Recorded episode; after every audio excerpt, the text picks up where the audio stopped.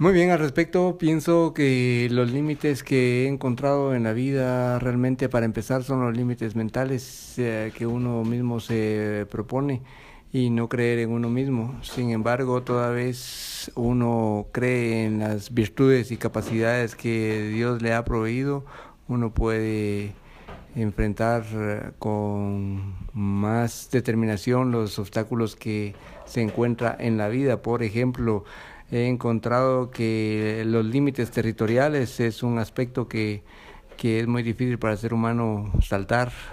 Es decir, cada país tiene sus fronteras y sus políticas y, y uno para atravesar eso tiene, necesita de, de permisos y hasta ahí ya se complica la situación porque si uno quiere hacer un proyecto que abarque más población se encuentra con con esos límites.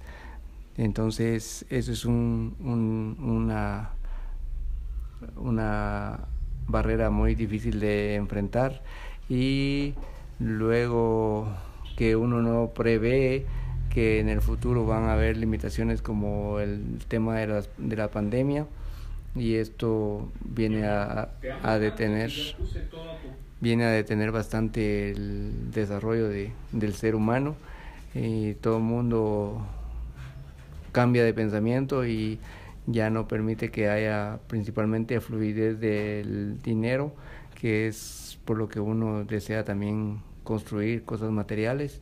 Entonces uno reflexiona y se pone a pensar de que lo más importante en la vida es lo espiritual, algo que uno anteriormente no se había enfocado. Entonces esas son las limitantes y esa es la experiencia que, que, he tenido a lo largo de, los años. ¿Y cómo los has superado y qué límite y qué legado le das a tus, los miembros de la familia? He superado eso pues gracias a, a las entidades que me han proveído de fundamentos para que no me pongan barreras en las fronteras, en las embajadas. Y el legado que les dejo a mis hijos principalmente es el temor a Dios.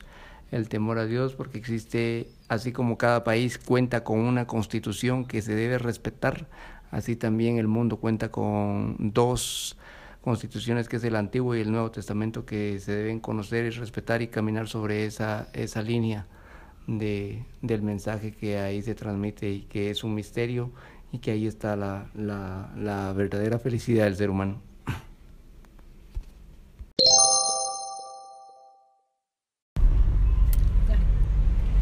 Considero de que los límites eh, nosotros mismos los nos los planteamos.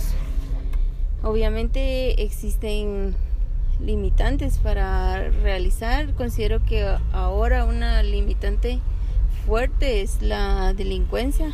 Nos limita a, desarrollarnos, a poder poner un negocio, a desenvolvernos, a poder salir solos como anteriormente se hacía en un bus, que uno no, no, no necesitaba de tener un vehículo propio para poder trasladarse pero considero que esa es una limitante que nos ha afectado últimamente, pero que ciertamente no debería de bloquearnos eh, a la hora de poder realizar algún sueño, alguna actividad que querramos hacer. Nuestra actitud ante cualquier situación es, es también muy importante, con qué actitud vamos a afrontar cada cada situación que se nos presente, considerando que los límites solo están en nuestra mente y nos los ponemos nosotros cuando no tenemos una buena actitud. ¿Y en tu vida cómo los has superado?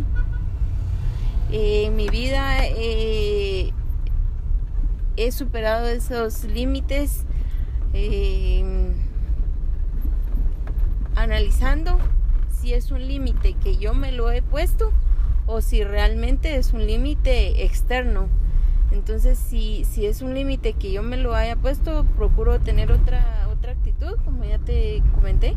Ahora si es un límite externo, pues analizo. Si es una cuestión económica, pues obviamente hay que buscar una fuente de ingresos, buscar algún apoyo o alguien de alguna otra persona.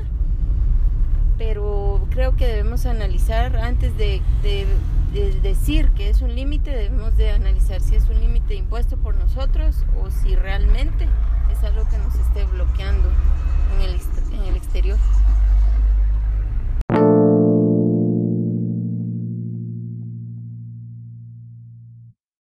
¿Qué límites han tenido?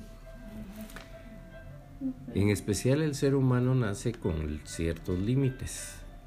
Mi persona no ha tenido mayores límites en el caso de la vida. Quizás los límites a los que nos enfrentamos sean económicos. Los hemos logrado superar en base a esfuerzo, sacrificio y trabajo. Y el legado que le podemos dejar a la juventud, a nuestros descendientes, es que tienen que esforzarse para conseguir los premios de la vida, o sea, superar esos límites. Ahí te englobé más o menos lo que... Y mi madrecita hizo lo humanamente imposible porque su hijito, el último, fuera el bendecido estudiando en colegio privado. Porque mis hermanos estudiaron en la escuela de comercio, en la normal, en, en fin, así salieron. Entonces, estando en el Liceo Guatemala, estaba en tercer año primaria, cuando se me acerca dos fulanos que gracias a Dios se me olvidó quiénes son. O sea, yo he sido vengativo en ese sentido, rencoroso, soy puro indito rencoroso, resentido. Recuerdo que se acercaron y, ¿qué traes ahí vos? Una refacción. Dame. Sí. Niño de nueve años que no tenía nada pegado y que compartía. Y mordió el pan y lo escupió. Guácala, dijo, frijoles. A la gran. Yo me quedé sorprendido de la actitud de él. Yo no reaccioné violento ni nada, sino que me quedé sorprendido. Ay, agarré mi panito, lo guardé. Y cuando llegué a mi casa, ¿cuál crees que fue mi reacción? Ir a pelear con la señora que me había dado ese pan. Peleé con mi mamá. Dije que yo no quería más llevar ese tipo de refacción al colegio, que no.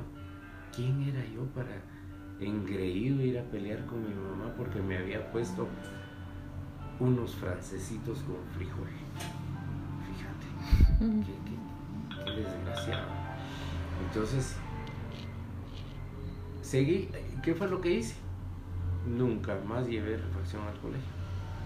Y me acostumbré a desayuno, almuerzo y cena. Yo nunca reflexioné.